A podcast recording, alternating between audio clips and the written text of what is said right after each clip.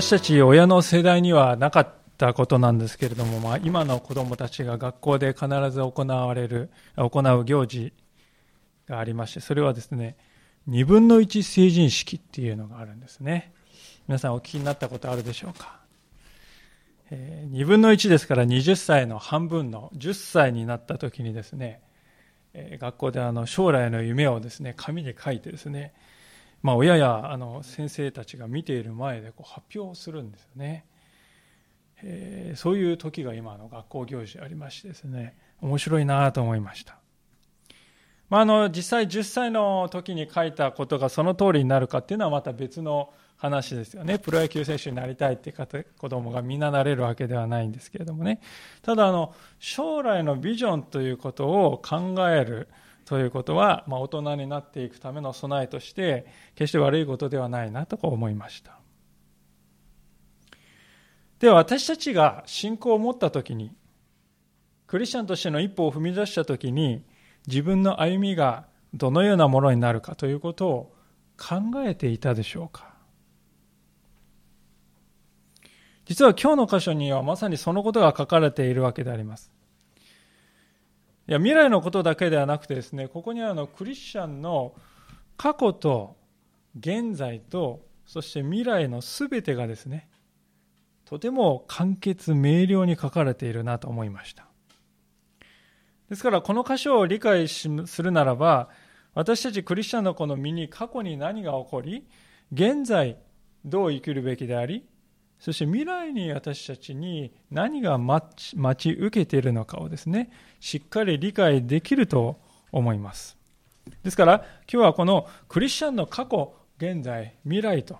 そういう3つのテーマに沿って、ご一緒にこのクリスチャン生活について学んでいきたいと思います。さて、あの、最初に教えられたいことは、キリスト者の過去であります。つまり、私たちの身に神様が過去すでに実現してくださったことなんですね。それを見たいと思いますけれども、まず一章、ごめん、一節の、ごめんなさい、一節のこの前半を見たいと思います。こう書いてありますね。こういうわけであなた方はキリストと共によみがえらされたのなら。そしてまた3節のですね、前半も読みたいと思います。あなた方はすでに死んでいて、まあ、こう書いてあるわけですね。あなた方はキリストと共によみがえらされたと書いてあります。まあ、よみがえるということはですね、当然それに先立って死んだということですよね。えー、まあ、実際ですから、あの、後に読んだ3節の冒頭で、あなた方はすでに死んでいると、死んだんだとこう書いてあります。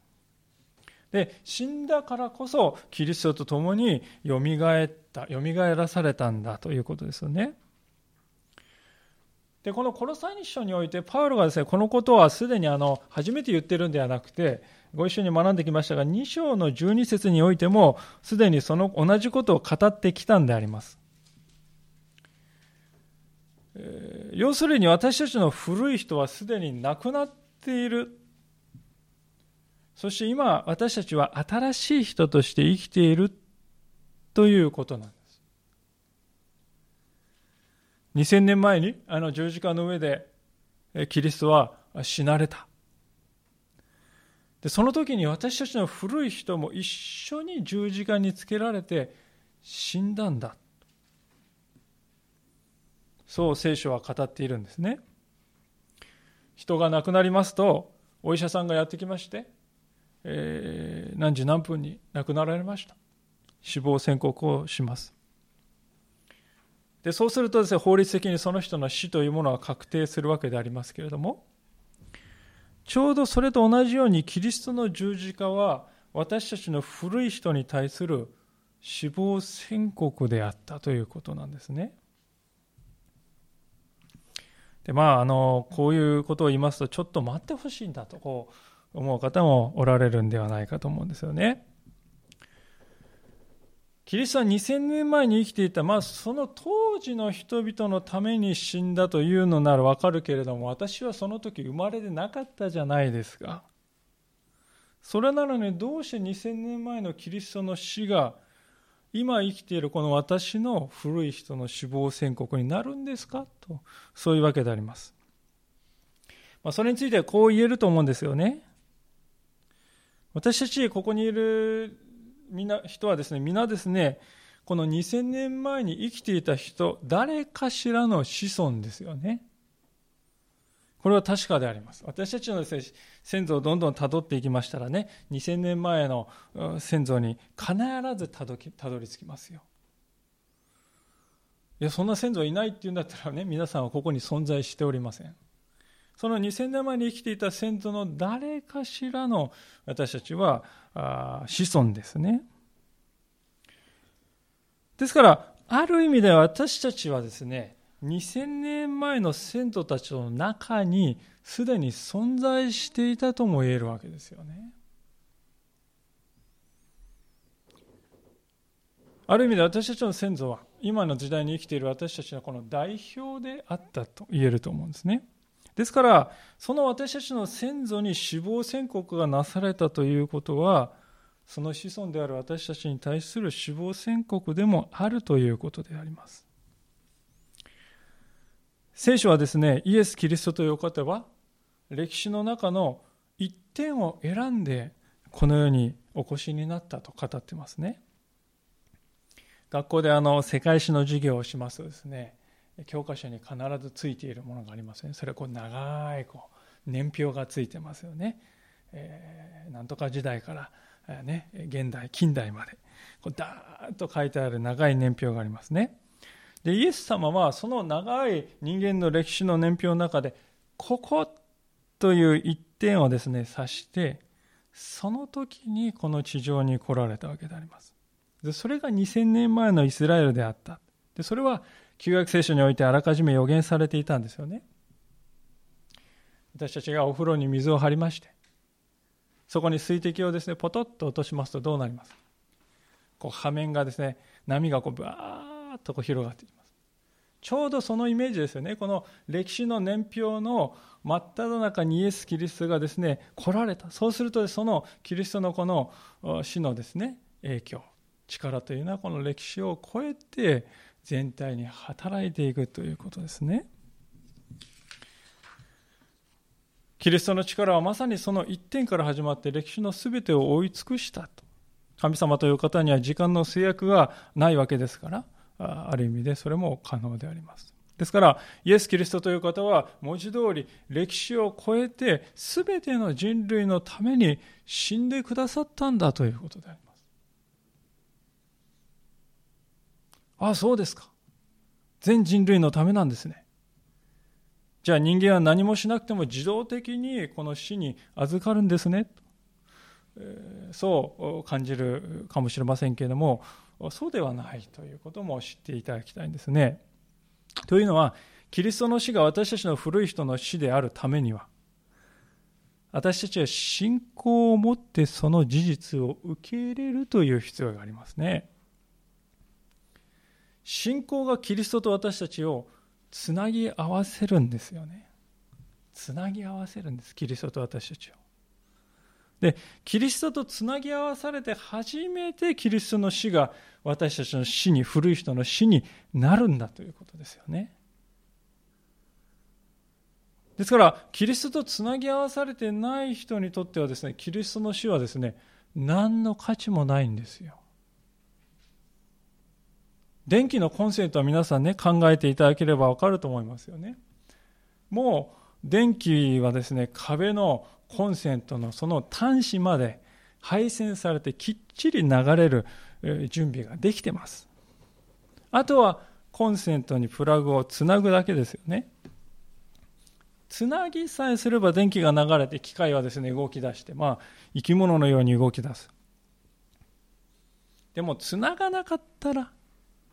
どんなに高いどんなに素晴らしい機械でも絶対に動かないですよねこれと同じようにイエス・キリストがですね全人類のために死なれたでもそのキリストにつながっていなければその死のですね贖いが私たちのものになることがない信仰というものはですね、そのつながる、キリストとつながるということをもたらすんだということをですね、ぜひ私たちは知っていただきたいんであります。あ、そうですか。信仰がそんな強い結合をもたらすんですかね。信仰ってそんなすごいもんなんですかいやちょっとピンときませんねという方もおられるかもしれませんが、皆さん、その時はですね、ぜひ夫婦関係を考えてみていただきたいのであります。皆さん方はですね、ここ、あの、二人が何によって夫婦になるんでしょうかね。夫婦を夫婦たらしめているのは何なんでしょうか？結婚届という紙ですか？性の営みですか？一緒に住んでいることですか？まあ、今申し上げたのはどれも大切なものなんでありますがね、それが夫婦の本質かというと、そうではないと思うんですよね。結婚届を出さないでいい時代もありましたよね、大昔は。あるいは、性の営みを持つことはできない、まあ、障害を負われたりしてですね、持つことはできない夫婦もありますが、じゃあ夫婦でないかというとそうではない。同居しているか、えー、同居していなかったと、たとえ離れて、えー、単身赴任していたとしても、夫婦は夫婦である。ですから、今申し上げたのはですね、夫婦関係の本質ではないと思うんですね。じゃあ何が本質かというとね、皆さん、信頼関係だと思いますよね。互いにこの人を他の異性よりも信頼している。そして私はこの人に身を委ねるんだと思う。そのような信頼関係が2人を夫婦にするのであります。ですから、信頼し合っているということが、本当にこの夫婦の本質だと私は思っています。イエス様と私たちの関係も全く同じだと思うんですよね。イエス様を信じて信頼して、この方に私は人生を委ねる、身を委ねる、その時に私たちはですね、キリストと最も強い結合をね、えー、いただくんだということなんです。ですから信仰が、あの、プラグにね、コンセントに挿すという。そして私たち信仰がですね、そうやって挿した時に私たちがこう動き出す。命はですね、生まれる。まさにそういうことなんであります。で、そのようにして私たちは信仰によってキリストと結び合わされたものだからこそですね、キリストと結び合っているからこそ、パウロは何て言うかというと、この今日の最後の、最初のところで、あなた方はキリストと共によみがえらされたって言うんですよね。2000年前にイエス・キリストが十字架にかけられて死なれました。しかし聖書は3日目に死を打ち破ってよみがえった、復活したんだって言うんですよね。で、その時にですね、私はイエス様と一緒に死んだんだということは、イエス様がよみがえった時に私も新しい人によみがえったんだと。つながってるってことはそういうことですよね。それが聖書が語っていることなんですよ。信仰によってイエス・キリストとつながっている私たちは、キリストが死んだ時に私たちの古い人も死に、キリストが復活された時私たちは新しい人によみがえったんだと。これが皆さん、すでに起こったことですよ。これから起こるんじゃないんですよ。注意してください、皆さん。イエス・キリストを信じている人はすでに死んで、すでによみがえっている人だということです。このことを受け入れておられるでしょうか？私はですね、この先週、このお話の準備をしているときに、3節の冒頭で、あなた方はすでに死んでいるって書いてありますよね。えーまあ、この言葉は何回も何回もですね読んでいた時にですねこう何かこうすごい衝撃が、えー、やってきましたね。あなた方はすでに死んでいる。あなた方はすでに死んでいるか。あなた方はすでに死んでいる。ん本当に私の古い人は死んだんだ。そう言ってるんだ、聖書はと。これから死ぬってんじゃなくて、すでに死んだんだって言ってるんだって。こうね、非常にこうリアルにこう迫ってきたときですね。ああ、これは事実なんだ。現実なんだ、これが。もう私の古い人は死んだんだな。まあ、そう受け止めた時にですね、こう、心の中から重荷がこうスーッとこう降りていくような気がしましたね。イエス様を信じた後も何度も何度も罪を重ねてまいりました。今なお自分の心を見ると、ああ、罪にとらわれているなと、そういうものがありまして、まあ多少なりともね、牧師でありながら、失望する思いがありました。ああ、私は未だ古い生き方にとらわれてしまっている。古い人として生きているんだな。これじゃダメだ。頑張ってここから脱却して良いクリスチャンにならないと、みたいなですね、そのようなどっかそういう思いがあったわけでありますが、まあそう思えば思うほどですね、重くなってきますよね。全然こう、あなたの荷は軽い。いや、もっと重くなりました。で皆さん、この箇所にはっきりと書いてあるであります。あなた方はすでに死んでいるのだ。これから死ぬんだとは書いてないですね。徐々に時間をかけてですね、死んでいくとも言ってないです。過去にすでに死んだんだ。キリストが十字架につけられた時にすでに私たちも私も共に死んだんだと、そう聖書は言っているんだ。突然こう理解しましたね。問題の根本はどこにあるのだろうかというと、問題の根本は私たちの古い人がしぶとく生き残っているなとこう感じるという、そこにではなくてですね。この私が自分の古い人がすでに死んで新しい人が生きているということを受け入れられないというね、そこに問題があるんだと。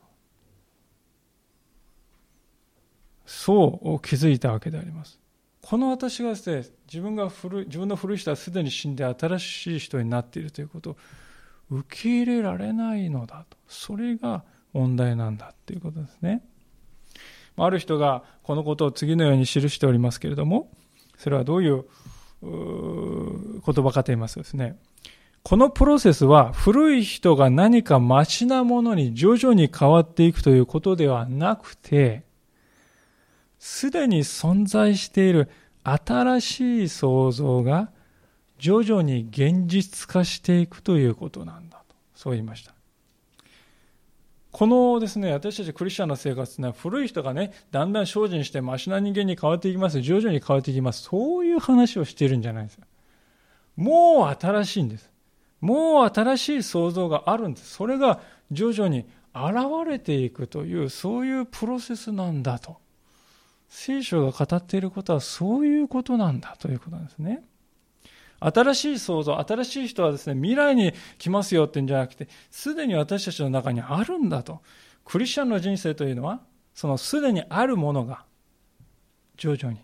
だんだんと現実になっていく、それがクリスチャンなんですよ、と。今栗駒山はですね、雪に覆われて綺麗な姿を見せておりますが、春が近づいてきますと、その雪に覆われた山々からですね、溶けていって、木がね、姿を現していきます。まあ、それと同じですよね。すでにあるんですよ、そこに木はね。しかし見えない。でも時間をかけてキリスト者の人生にはですね、本当にその本来ある新しい創造が顔を覗かせていくのだ。それが私たちなんだということなんですよね。まあ、さて、ここまでクリスチャン、ここまで、ここまでがですね、クリスチャンに過去起こったことでありますけれども、次に私たち教えられたこと、教えられたいことはですね、クリスチャンの現在であります。キリストと共に死んで、キリストと共にすでに蘇らされたんだ、新しい創造あるんだと今、もう言いましたけれども、じゃあ、そういう私たちはね、この現在どういうふうにして生きていくんでしょうかと。それは、この一節の後半にありますように、上にあるものに目を向けるということであります。一節の後半をお読みいたしますが、上にあるものを求めなさい。そこではキリストが神の右に、右の座についておられます。まあ、第一にパウロがここで言っていますことは、上にあるものを求めなさいとね、あなた方も新しい人と、人なんだからと。だから上にあるものを求めなさいって言うんですね。じゃあ上にあるものって何かと。一節の後半にヒントがあると思うんですけれども、そこでは、キリストが神の右の座についておられますと。神の右の座ってことは神と等しいってことですよね。神の下じゃなくて神の右なんですから。神に等しい王座にキリストがついて全てを支配しておられるというそういうことなんですよね。つまり上にあるものってパウロがここで言ってるのはですね神様が全てを支配しておられるという事実だとそういうわけでありますそしてそれを求めるというのはですねくださいくださいって求めるというよりもむしろ第一のものとして追い求めていくということですね。えオリンピックがですね、まあ、2020年に行われますけれども、えー、私はあのアーチェリーの競技がちょっとですね、えー、好きでありまして中継を見たりするんですけどもアーチェリーの選手って皆さんどこをね目指して矢を放ってるんでしょうか、まあ、30メートルぐらい先のです、ね、大きなこの的の中心をですね目指して、えー、打つわけですよね。アチェラの選手で私はこの中心から外れたっていいんですってね、そんなこと言いながらこう打ってる人ってのは誰もいないと思います。中心をですね、狙い澄ましているわけです。あるいはまた、マラソンの選手がですね、皆さん、どこを目指して走ってるんですか？ゴールテープですよね。マラソン選手がゴールテープ以外のものをですね、目指してあさっての方向に走っている、そんな話は聞いたことがない。ですから、それと同じなんですね。この上にあるものを求めなさいというのは、私たちの人生においてね、どんな時でも神の支配というのはまず認めてごらんなさい。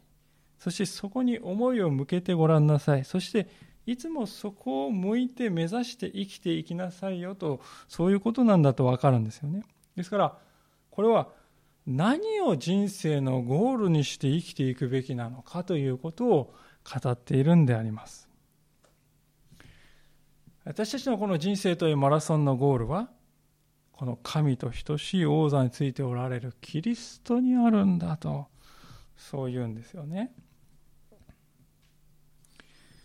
パウロという人は、このことをですね、えー、自分のそういう歩みのことを振り返りながら、このように語っている箇所がありますが、一箇所開けてみたいと思いますが、ピリピ人への手紙の3章ですね。このコロ最初のすぐ前がピリピ人への手紙ですから、数ページ前にめくっていただいて3章の12節からのところを読ませていただきたいと思います。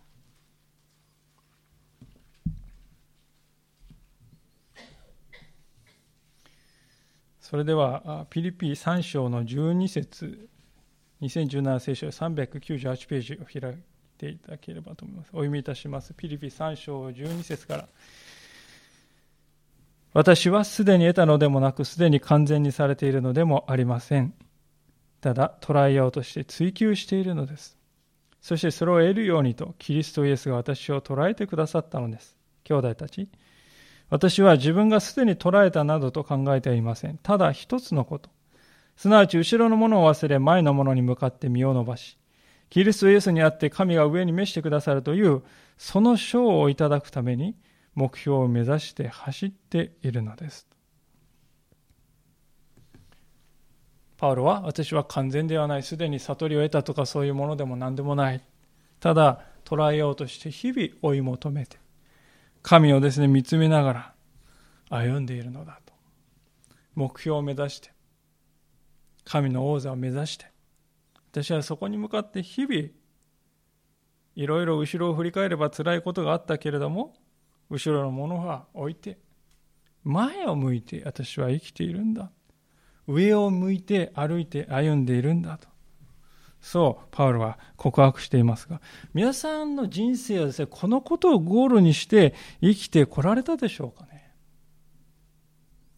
世の中の人々にですね、同じ質問をしますとですね、どう答えるしか、あなたは何を人生のゴールにして生きておられますかと。おそらくですね、そういう質問をしますと、いや、そんなこと考えたこともないね。考えたってわからないんだよ。いや、そういう複雑なことを考えるよりはとにかく今日を生きるだけだよ。まあそういう答えが返ってくるのではないかと思うんですよね。つまりそれが意味していることはどういうことかというと答えがないということですね。まあ致し方ないかなとも思うんです。上にあるものに目を向けることがないからですよね。永遠というものを思うことがないからです。ですから基本的にその日暮らしやということなんですよね。でその日暮らしってことはですねこの自分のすぐ前しか見てないということですからねアーチェルの選手がですねこう的を見てんじゃなくてこの辺を見ながら近くを見ながら放っているようなもんでありますあるいはまたマラソン選手が自分のゴールがどこにあるかもわからないでとにかく走っている。そういうものでもあります。ですから世の人々の心にはぽっかりと空虚感がねつきまとっているんではないでしょうか。自分がどこに向かって矢を放っているか。自分がどこに向かって走っているのかがわからないでとにかく汗水を流している。これは苦しいですよね。何の意味があるのかこういうことをして。わからない。でそういう虚しさがですねいつもつきまとっておりますので世の人々はどうするかというと地にあるものにひたすらひたすら依存して目を向けていくのであります。しかし決して心を満たされることはない。でも気をつけないとですねクリスチャンもいつの間にか同じことをしてしまっているかもしれないということなんですよね。ですから、パウロはですね、2節で次のように語っているのであります。コロサイ書の3章に戻りますけれども、2節でこう、パウロは言いますね。上にあるものを思いなさい。地にあるものを思ってはなりません。と地にあるものというものが出てきましたけれども、まあ、これは明らかにですね、上にあるものと地にあるものとこうね、対比で書かれておりますから、で上にあるものっていうのはキリストのこの王座であるとこうパウロは言ってますが、それの対極ってことは神なき世界ってことですよね。でやがて失われていくものだと言ってもいいと思いますね。まあ具体的には神様を抜きにした刹那的な快楽のこと。あるいは自分で自分の身を滅ぼしてしまうような貪欲のこと。あるいはまたこの世の失われていく富への執着などが挙げられると思うんですね。そういうものではなくて、天にあるものを思いなさいとパウロは言う。でも、ここで間違っちゃいけない一つのことはですね、パウロはここで、あなたも地上のことなんかね、一切忘れなさい。そして、よ捨て人として、まあ、仙人のようにしていきなさいと。そう言っているかというと、そうではないということですね。まあ、どうしてそういう考えが出てくるかというとですね、天というのは素晴らしくて良いものだけれども、この地、醜くて汚れたものなんだってね。そういうこう極端なこの二元論的な考えから出たものでありましてそれはね聖書が言ってることとはもうかけ離れたことです。天は素晴らしいんだけど地はどうしようもないってそういうことを聖書は言っておりませんね。なぜかというと聖書は地は神様が作られたものだ。良きものであると言ってますね。で人間というのはこの地を適切に管理する管理者として創造されたんですよと聖書は言ってます。ですからね、ここでパウロが言っていることはどういうことかというとね、あなた方、この地上で精一杯生き抜きなさい。ただし、その心はいつも天を向いていなさい。間違ってもあなたの心が地上のことに心を奪われて支配するようになってはいけません。とこう言っているわけですよね。先ほどと同じピリピ人への手紙からですね、ピリピ書からこうもう一箇所開けてみたいのでありますけれども、ピリピの3章の20節の言葉でありますが、暗唱聖句しておられる方もおられるかと思います。ピリピの3章の20節の言葉です。ここは一節でありますが、皆さんでぜひご一緒に読んでみたいと思いますが、2017聖書399ページであります。ピリピの3章の20節それでは声に出して読んでみましょう。3回。しかし、私たちの国籍は天にあります。そこから主イエス・キリストが救い主として来られるのを私たちは待ち望んでいます。ありがとうございます。私たちの国籍は天にあります。これは何を言っているかというと、私たちは日本人、何人である？以前にね、天国人だっていうことですよ。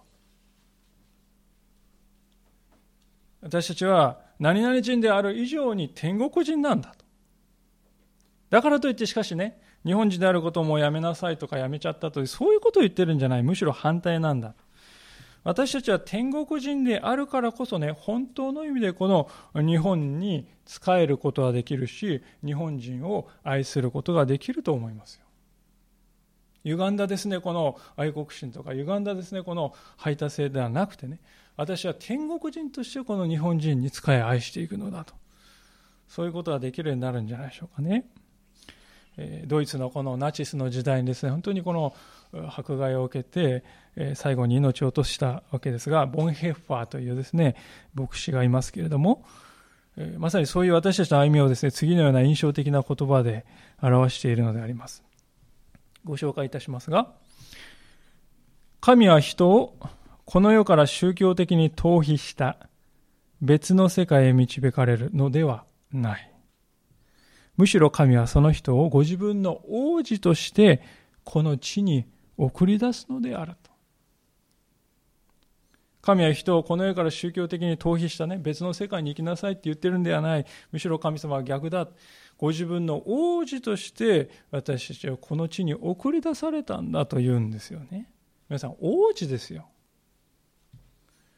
王子っていうのはですね、王国、自分の本来の国をですね、王国のことを決して忘れることはないと思います。そういう心を持ちながら、この地に私たちは使わされているんだと。ですから、私たちの信仰というのはですね、この地上で生きていくいろいろな困難がありますよね。そのためにそこから逃げるための信仰じゃない。むしろこの地上にありながら私は心は天にいつもつながっていますよ。そういう歩みをするために、私たちの信仰はあるのだということをね、ぜひしっかりと心に留めていただきたいと思うんであります。さて、えここまでキリスト者のこの現在、過去、現在、未来のこの現在について語ってきたわけですが、次に進む前にですね、もう一つだけ、この現在の私たちのこのに関わる大切なことを見ておきたいと思うんですが、それは何かと言います。一節でキリストと共によみがえったとね、パウロは言いましたけど、その新しいよみがえった命、それは今どこにあるんですかねと。そういう話であります。ある意味では私たちが一番知りたいことかもしれないと思うんですけれども、3節を見ていただきたいと思うのですが、こう書かれております。あなた方はすでに死んでいて、あなた方の命はキリストと共に神のうちに隠されているのですとこう言います。なあれとね、こう思うんであります。私たちの新しい命は隠されている。パッと見ると隠したっていうのはね、パッと見るとあんまりいい印象ないですね。神様はこうね、ちょっと待てよ、まあいいじゃないかって言って、ね、意地悪してね、じらしてこう、出し惜しみしているような感じを受けますよね。いや、もちろん、そういうことを言ってるんじゃないんであります。まあ、これは、この隠したっていうのはですね、原文を見ますと、安全なところに大切にしまっておくという意味です。皆さんもですね、えー、お宝があるんだと思うんですよ。ね、家宝みたいな。えー、で、それはですね、どこに、えー、しまってますか今のですね、机の上にボンと置いてありますかいや、それは金庫に入れて厳重に保管されているんではなかろうかと思いますね。でそのように私たちの命も完璧に守られているのだということなんですよ。どこで守られているかというと、神のうちにね、あるってですよね。神のうちっていうのは神の中にっていうことですよね。しかもここで、キリストと共にって言ってるんですね。えー、ちょっとこの想像しづらいんですが、私はこれイメージとしてね、あのパッとここを読んで思ったのはですね、赤ちゃんが母親の腕に抱かれて安らいでいる。そしてそこにお兄さんであるイエス様が寄り添ってくださっているっていうね、そういうイメージをここから私はこう想像いたしました。赤ちゃんが一番ですね、安全なところはどこかと言いますと、お母さんの腕の中ですよね。神様の腕の中で私たちのこの新しい命は守られている。言うまでもか皆さん、神の手からですね、何か奪い取ることのできるものはこの宇宙に存在いたしません。この地上にあるものは必ず皆さんいつかはね、失われていくものであります。たとえ要塞にですね、保管されていたとしてもですね、そこで大きな災害が起きれば、いともたやすく消えていくのだということ。8年前のあの3月11日に私たちは教えられたのではないかと思うんですね。だからこそ私たちは決して失われないものにより頼むべきであります。神の懐にある。神の懐ほどですね、えー、ふさわしい場所がそ他にあるだろうか。そこに私たちの新しい命は大切に守られ、しまわれているのだと聖書は語っております。まあ、そのようなわけですから隠されているということは安全だという意味なんだとね、今申し上げたわけですけれども、もちろんもう一つ別の意味もありますが、それはね、この隠されているということの、まあ、ある意味本来の意味かと思うんですけれども、まだ全体はわからないということですね。私たちの中で神を見た人というのは誰もいないわけです。ですから、その神の懐にある新しい命をですね、見たことのある人もいないと思いますよね。これは当然のことだと思うんですね。それを見ることができる時が来るとすれば、それは神様が再びお越しになる時に私たちは見れる。それは4節に書いてありますね。でも、今はまだその時ではない。ですから私たちの目からすると私たちのこの新しい命というのは隠されているように見えるということですね。クリスチャンである私たちが一番こう葛藤するのはまさにこの部分においてだろうと思うんですよね。聖書はですね、すでに見ましたように新しい命をすでにいただいているんだよって言ってます。あ、分かった。それは分かりましたよ。でもその新しい命の全体を見てはまだいないんですよね。ですから気がつくとですね、古い生き方の延長線上で生きてしまって、生きてしまう。そこに私たちの葛藤が生じるんですよね。まあ、この葛藤についてある人が次のようなですね、えー、見事な例え話でですね、語ってくださっているんでありますけれども、ご紹介したいと思いますけれどもね。この隠されていること、つまり現実と見かけの違いは、クリスチャンの中に緊張を引き起こすかもしれない。また彼らの人生における神の変革の力の実際を疑うかもしれない。それはちょうど膝の手術に成功したアスリートが以前の痛みをまだ覚えていて、膝が完全に良くなったことを疑うがゆえに、なお膝をかばい続けるのと同様である。そのようにクリスチャンもビッグを引きながら生きてしまうのである。信仰者は神が自分を新しくされたことを信じないかもしれない。また、神の変革の力を手に入れるのを望まないかもしれない。ちょっと長い文章でしたけれどもね、私たちのこのに起こる葛藤っていうのはこのようなものだと。もう古い人は死んで新しい命に生きているんだ。でも、以前の古い生き方が記憶に残っていてね、本当に古い人死んだんかなと疑ってしまうんですよ。で、あたかも古い人がまだ生き残っているかのように生きてしまうんですね。そうすると、新しい命の恵みがわからないままで生きていってしまうことになる。で、それはまさにですね、2節で書いてあるこの地のにあるものを思って生きていくっていうことになってしまうんですね。多くのクリスチャンがですから実際には違うものを見ながらですね、あ、これが新しい命かいなと、こう勘違いして、この程度なら信仰に何の力あろうかと、落胆して信仰から離れていきます。でもそれはね、もう治ってる膝を治っていないと思い込んで、わざわざ引かなくてもいいビッグを引いて生きるような生き方なんだということですよ。決して本当の新しい命を体験しているわけではないんですね。私たちが新しい命を実際に体験していくには皆さん信仰が必要であります。つまり私私の古い人はもう死んで全く新しい命が今与えられているのだということをね、信仰によって受け止めていくということです。それはですね、アスリートが、手術を終えたアスリートが、私の膝はもう治っていると信じなければね、歩き出せないのと同じなんですよね。膝はもう治っている。私の古い人は死んで新しい人が生きている。であるならば実際に膝が治っている人のように行動し生きていくということがですね、必要でありますね。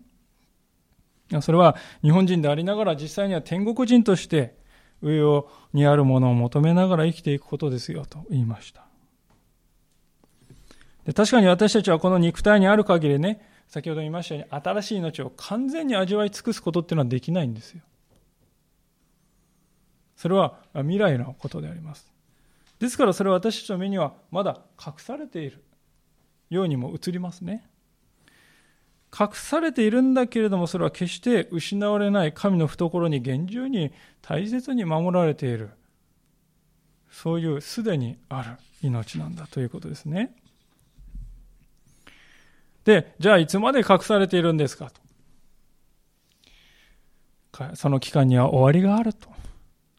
聖書が言うところは隠されているものは必ずあらわにされる時が来るよと。それが私たち約束された未来。今度はキリスト者のこの未来であります。最後のところを見たいと思います。4節でありますが、あなた方の命であるキリストが現れると、その時あなた方もキリストと共に栄光のうちに現れますと。まあ、ここに書いてありますのは、やがてキリストが再び世に来られる時には、私たちの新しい命、栄光に満ちたその命が完璧に現れますよということです。もう隠されてないんです。隠されて、隠れているものは何一つないんです。すべてが明らかになるんです。そこは歴史の完成する時であります。ですから、こう言ってもいいと思うんですよね。私たちのこの地上での生涯っていうのはですね、すでにと、未だとかですね、こう重なっているんですよ。私たちの古い人はすでに死んでるんです。でもその新しい命は未だ全ては明らかにはなってはいないんですね。ですからこの私たちはすでにとこの未だの中間を生きているということです。重なっている時代を生きているということですね。ヨハネはそういう私たちの状態を次のように語ってくれていますが、え、最後にもう一箇所開けておきたいと思います。第一ヨハネの3章というところですけれども、ヨハネの手紙の3章です。第1の3章、え、2017セッション481ページをお開きください。第1ヨハネ3章の2節えー、481ページです。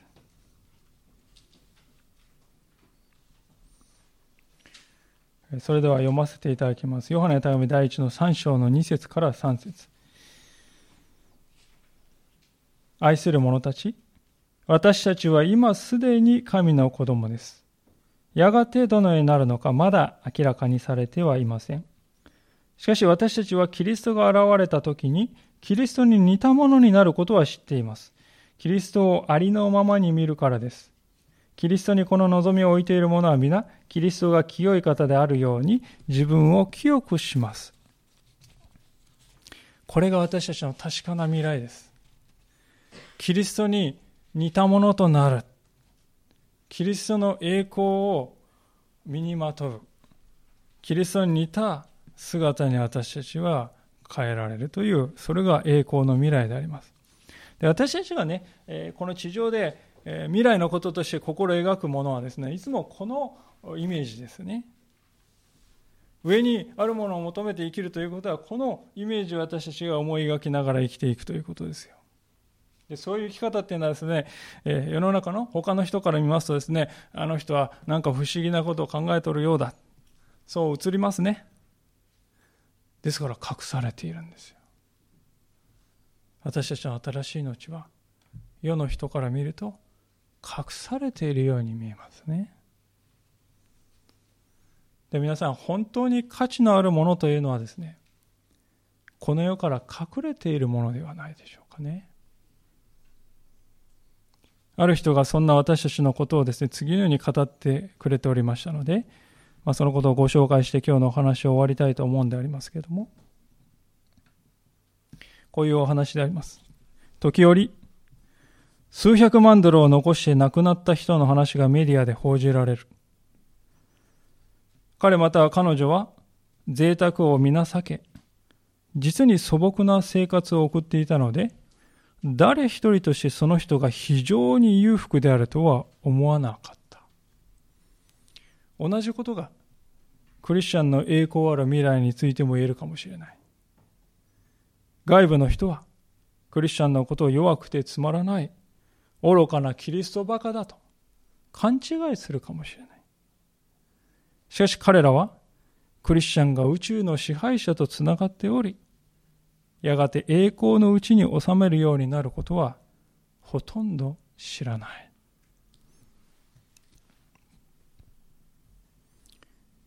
いかがでしょうか？